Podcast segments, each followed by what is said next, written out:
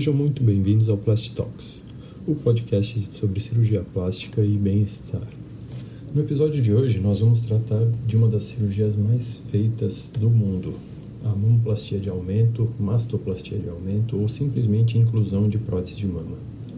Para quem serve essa cirurgia? A rigor, a gente pode usar prótese de mama para dois tipos de pessoas, certo? Mas a gente vai tratar hoje do aumento simples, que são pacientes que têm mamas de volumes pequenos ou mamas que ficaram mais esvaziadas depois da perda de peso ou da gravidez.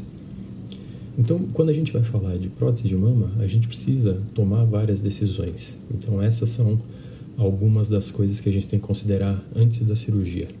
Em primeiro lugar, a gente precisa pensar na via de acesso. O que, que significa isso? Por onde esse implante vai entrar, certo? Então a gente tem basicamente três lugares em que uma cicatriz vai poder ser posicionada: ou no sulco inframamário, que é a dobrinha embaixo da mama, a outra é na região da areola e a outra é na axila. Quais são as vantagens e desvantagens? Quando a gente faz uma cicatriz no sulco da mama, esse é o lugar que é muito escondido porque a paciente não consegue ver, ela fica bem embaixo da mama, na dobrinha, e é uma via de acesso muito tranquila do ponto de vista de pós-operatório. Né? Qual é a situação em que ela pode ser visível? Normalmente, nas pacientes brasileiras, elas usam biquínis tipo cortininha, então às vezes a cicatriz, junto com a parte mais de baixo da mama, ficam expostas. Mas essa é a única situação em que a cicatriz é mais visível. A segunda via de acesso, e a segunda mais feita, é a via perirolar, ou seja, a gente faz um acesso ou como se fosse uma meia-lua, ou na parte de baixo da areola ou na parte de cima. E aí por aí entra o implante. Essa, sem dúvida, é a via de acesso mais escondida de todas, ou seja, só se a paciente tirar a roupa de banho ou o sutiã que ela pode mostrar essa cicatriz. Aí nós já temos algumas questões. Quem tem areola muito pequena e quer um implante muito grande não consegue usar essa via de acesso. A segunda coisa é que a região da areola é o centro da mama, então as pacientes no espelho conseguem ver essa cicatriz. E a terceira coisa é que é praticamente impossível você fazer uma via pela areola sem que haja alguma lesão de ductos, então essa, essa via é mais contaminada, ela é mais colonizada, e aí a gente pode ter uma complicação mais para frente, que é a contratura capsular, que a gente vai tratar na, sequência. E a terceira via de acesso é a via axilar, ou seja, não há cicatriz na mama, tem uma cicatriz na axila.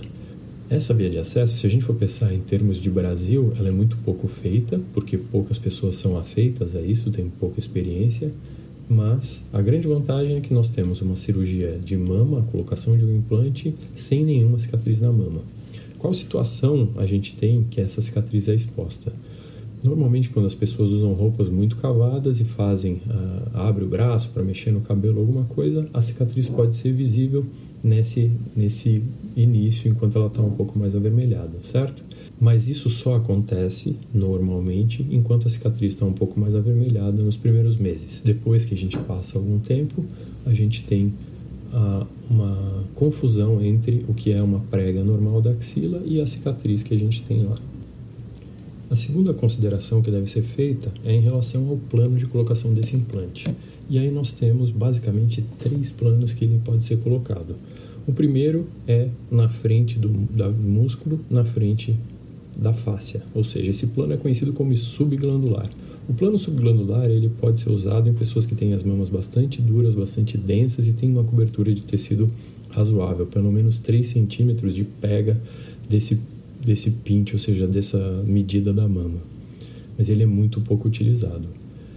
O segundo plano a gente chama de subfacial, ou seja, ele fica atrás da face, que é uma membrana que recobre o músculo peitoral. Ela provém uma cobertura extra, ela esconde mais as bordas do, do implante e aí a gente consegue alguma cobertura, mesmo em pacientes com mamas um pouco menores. E o terceiro plano é o plano subpeitoral ou retromuscular, que é o plano mais profundo. Esse plano ele é utilizado para pacientes que têm realmente muito pouca cobertura de tecido, então elas precisam de mais proteção para o implante e aí ele fica mais escondido. Pacientes também que precisam de um pouco mais de suporte, ou seja, de um pouco mais de imobilidade, elas têm alguma vantagem de colocar esse implante atrás do músculo peitoral maior. A terceira consideração a ser feita quando a gente pensa numa cirurgia de aumento mamário é que tipo de implante a gente vai usar. A gente tem basicamente dois grandes grupos de implantes. A gente tem implantes ditos redondos, que têm uma distribuição de volume absolutamente simétrica, e os implantes chamados de anatômicos ou em gota, que têm uma distribuição de volume assimétrica. A gente tem agora um terceiro tipo de implante, que são os implantes de sexta geração chamados de ergonômicos. São implantes redondos na sua composição, mas que têm um gel mais elástico e que permitem uma deformação, então eles levam um pouco do volume mais para baixo e eles têm um comportamento mais de implante anatômico. Mas do ponto de vista, quando a gente pensa em escolher um implante, quando eu quero um pouco mais de colo, eu quero uma mama um pouco mais arredondada, com um pouco mais de volume em cima, eu penso num implante redondo. E quando eu quero um resultado mais natural ou um resultado que eu precise mesmo de uma expansão da parte mais de baixo da mama, então eu vou pensar no uso de implantes anatômicos. Qual é a desvantagem de usar cada um desses? Quanto mais duro um, um, um, implante, quanto mais denso é esse gel, quanto mais eu preciso manter o formato dessa mama, menos mobilidade eu tenho. Então, implantes anatômicos, eles normalmente ficam muito bonitos com a paciente de pé, mas quando a paciente se deita, a mama absolutamente não muda de formato. Então, esses implantes mais ergonômicos, esses implantes com gel mais elástico, eles são mais agradáveis ao toque e eles apresentam um maior movimento quando a paciente se mexe. Então a mama mexe junto, né, que é uma coisa bastante mais natural. Outra decisão a ser feita é que, mesmo dentro de cada grupo de implantes redondos ou anatômicos, a gente precisa considerar também a projeção desse implante. Então, projeção se refere a uma dimensão de é, quanto a mama vai ser levada para frente por esse implante. E aí a gente tem normalmente quatro tipos de projeção. A gente tem uma projeção baixa, moderada, alta e extra alta. Essa é uma coisa que depende da vontade da paciente, de quanta projeção ela vai querer, mas ela também depende de algumas características da pele da paciente. Então, quanto mais dura a pele, quanto mais dura a mama, menos projeção eu preciso e menos eu consigo esticar essa pele. Então, pacientes muito jovens ou que têm a mama muito, muito densa, é difícil da gente usar implantes extra projetados. Já pacientes que têm já a mama mais flácida e precisam de um pouco mais de preenchimento, essas a gente vai usar implantes de alta projeção ou de projeção extra alta justamente para conseguir esticar todo esse envelope de pele que está sobrando. Então essa é a consideração sobre a projeção. Nem sempre o que a gente quer fazer é possível. Aí a anatomia da paciente ela acaba mandando muito. E aí a gente vai para talvez a maior dúvida ou a maior decisão que as pacientes acham que tem que tomar, que é em relação ao volume dessa prótese. O que a maioria das pessoas não sabe é que o volume ele não é um objetivo em si. E como a gente acabou de discutir, a gente tem nos implantes redondos duas dimensões que são a largura do implante e a projeção, e nos implantes anatômicos a gente tem a largura, a altura e a projeção. Então, como é que a gente decide o volume do implante? O volume do implante, normalmente, e a gente tem vários métodos disponíveis para cálculo disso, a gente tem planilhas, a gente tem fórmulas e a gente tem programas de simulação 3D, mas normalmente o que acontece é que o volume ele é uma consequência das medidas da paciente. Então, se a paciente tem mais tecido mamário ou menos tecido e se ela tem um tórax mais ou menos largo. Obviamente que o desejo da paciente ele tem que ser levado em consideração. Mas o que a gente faz normalmente é olhar as dimensões do tórax e da largura da mama, aí a gente consegue saber mais ou menos que tamanho ou que largura que o meu implante vai ter, e essa talvez seja a medida mais importante, e aí a gente vai calcular a partir daí. Então, o volume da prótese normalmente ele é, ele é calculado em função da largura desse implante e da projeção. Aí, pacientes que precisam de mais projeção ou de mais largura para preencher, elas vão ter volumes maiores. Ah, mas e o desejo da paciente? O desejo da paciente também é muito importante e ele vai ser levado em consideração nessa decisão do volume. E aí, depois de feito o cálculo, a paciente vai ser examinada e aí a gente tem vários jeitos de fazer essa é, amostragem ou de fazer a paciente provar isso. Então a gente pode usar moldes ocos dentro do sutiã, a gente pode usar moldes mais sólidos com silicone, a gente pode fazer só as medidas da, do tórax e descontar a quantidade de mama que ela tem, ou a gente pode usar algumas técnicas de simulação 3D. Os simuladores 3D eles são uma, uma arma poderosa, uma ferramenta super legal para educação da paciente, porque a gente acaba fazendo vários cálculos e mostrando para a paciente como funciona, que tipo de é, resultado que a gente pode, não visando prometer um resultado, mas muito mais para a paciente conseguir ver essa simulação no próprio corpo dela e aí ela ter uma ideia um pouco melhor de como funciona esse tipo de cirurgia para a gente ter menos surpresas no pós-operatório. Outra consideração que a gente tem que fazer na escolha dos implantes é em relação à textura. Então a gente tem basicamente quatro tipos de textura, desde implantes lisos ou com nanotexturas, a implantes microtexturizados, a implantes macrotexturizados, até texturas muito mais agressivas, que são a textura de poliuretano ou de espuma de silicone, que tenta mimetizar uma espuma de poliuretano. Então, quanto mais agressiva é essa textura, mais o implante fica parado no lugar. Quanto menos agressiva é a textura, ou seja, quanto mais eu tendo para um implante liso, mais movimento eu vou ter. E isso vai determinar algumas co coisas que eu tenho que fazer tecnicamente para estabilização desses implantes. Então a gente tem indicações para todos os tipos de texturas e aí essa é uma questão a ser discutida com o cirurgião.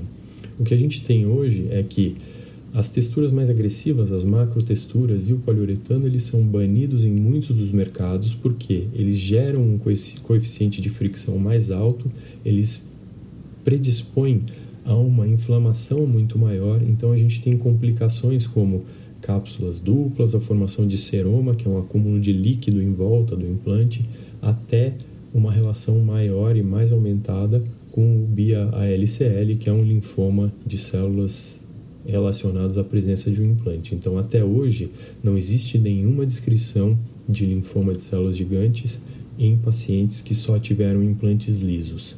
Então, ah, por uma questão de segurança, normalmente o que a gente tem utilizado hoje são implantes de microtextura ou implantes de nanotextura ou implantes lisos.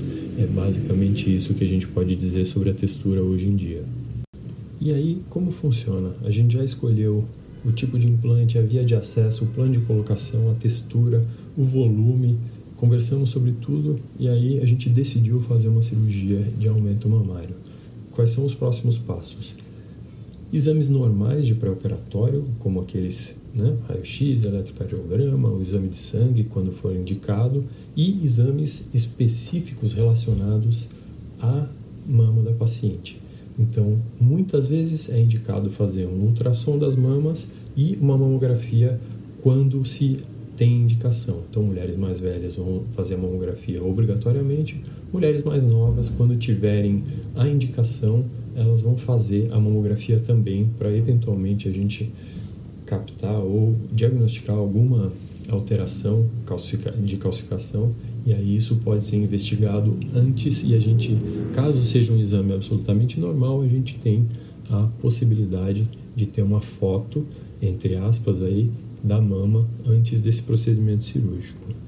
E aí, feito o pré-operatório, a gente parte para a cirurgia. Como funciona a cirurgia? A cirurgia ela é feita num esquema de hospital dia, ou seja, é um procedimento ambulatorial, e aí existem todos os tipos de anestesias que são possíveis.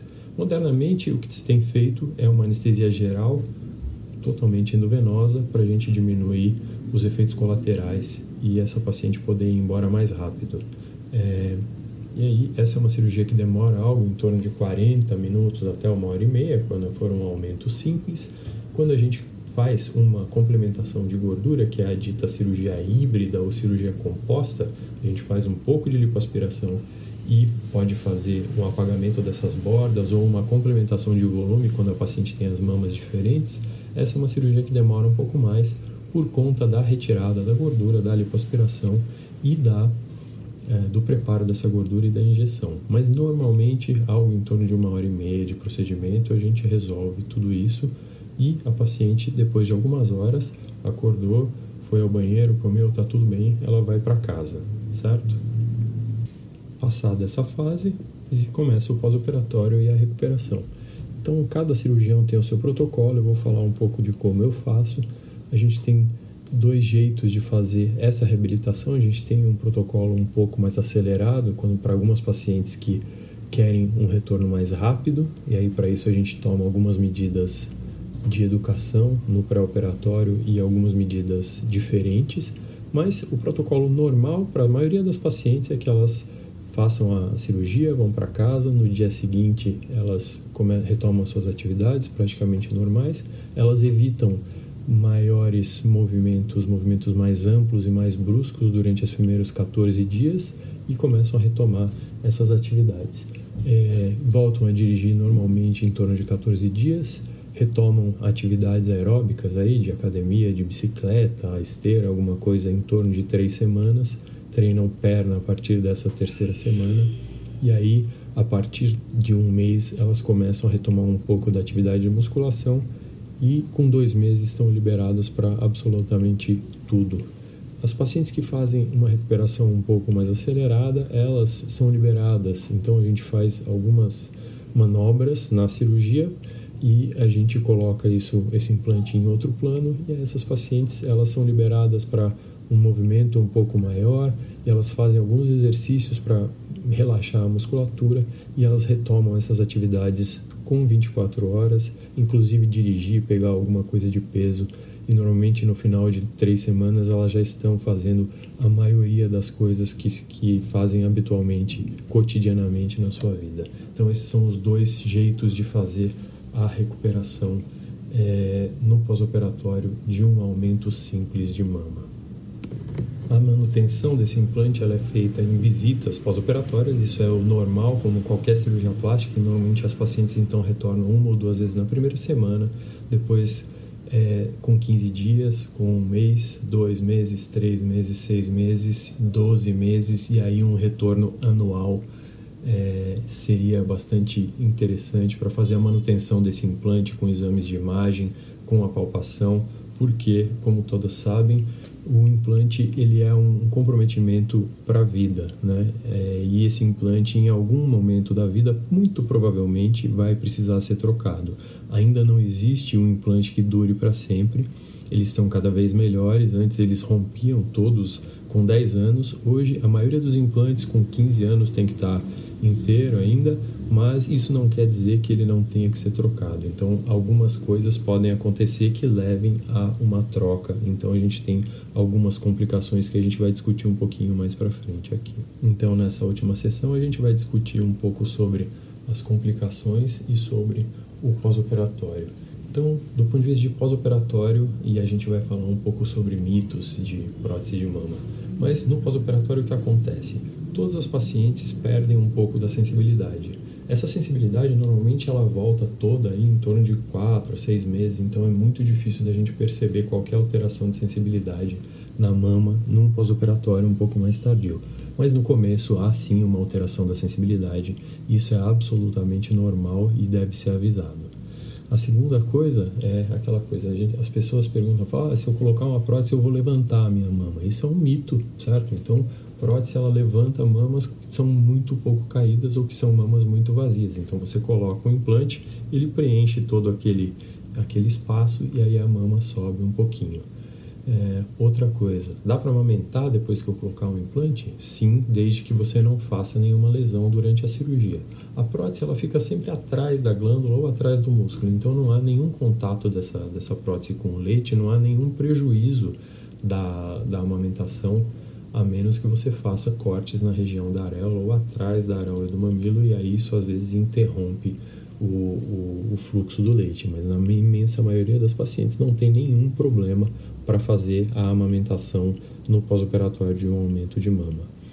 E em relação a fazer a cirurgia antes ou depois de engravidar, Pacientes que fazem a cirurgia antes de engravidar, normalmente elas vão ter uma mudança do formato da mama, a mama vai ficar um pouco mais vazia e aí normalmente essas pacientes vão querer fazer uma troca do volume da mama né, aumentar esse volume de prótese ou levantar um pouquinho a mama depois da gestação. Mas isso não é uma coisa que dê para a gente prever qual vai ser a evolução. É, que mais? Outra coisa que acontece, que a gente discutiu um pouquinho lá no começo, é a contratura capsular. Então, contratura capsular, o que, que é? Toda vez que a gente coloca um implante de silicone, isso é considerado pelo corpo um corpo estranho. Então ele é isolado e aí o corpo faz uma cápsula fibrosa em volta desse, desse implante e essa cápsula ela pode endurecer e mudar também o formato. Então, contratura capsular é um evento temporal, pode acontecer. Quanto mais tempo a paciente tem o implante, maior a chance ela tem de ter uma contratura capsular, certo? Antes a gente tinha isso em 100% dos pacientes, e aí com o advento das texturas e das, das, das tecnologias novas, isso baixou muito, mas ainda é uma coisa que existe e tem que ser avisada, certo? É, ruptura é outra coisa que as pessoas têm muito medo, né? Então é importante avisar. Os implantes eles se rompem porque existe um desgaste do implante dentro do corpo, mas isso é uma coisa que acontece e acontece cada vez menos também. Caso haja uma ruptura, o que, que, é necessário fazer? Não é uma cirurgia de urgência, mas aí feito o diagnóstico da ruptura, que normalmente acontece no ultrassom anual, a gente pode fazer uma ressonância para ter certeza e aí faz a troca desse implante. É uma cirurgia simples, rápida, e aí é, esse implante ele pode ser mantido ou ele pode ser trocado o volume sem o menor problema e menor prejuízo para paciente. Bom, essa era uma visão geral, acho que a gente falou bastante sobre o assunto de prótese de mama. Eu fico esperando aí a, a dúvida de vocês, as sugestões de temas para os próximos episódios. Espero que vocês tenham gostado. Até a próxima.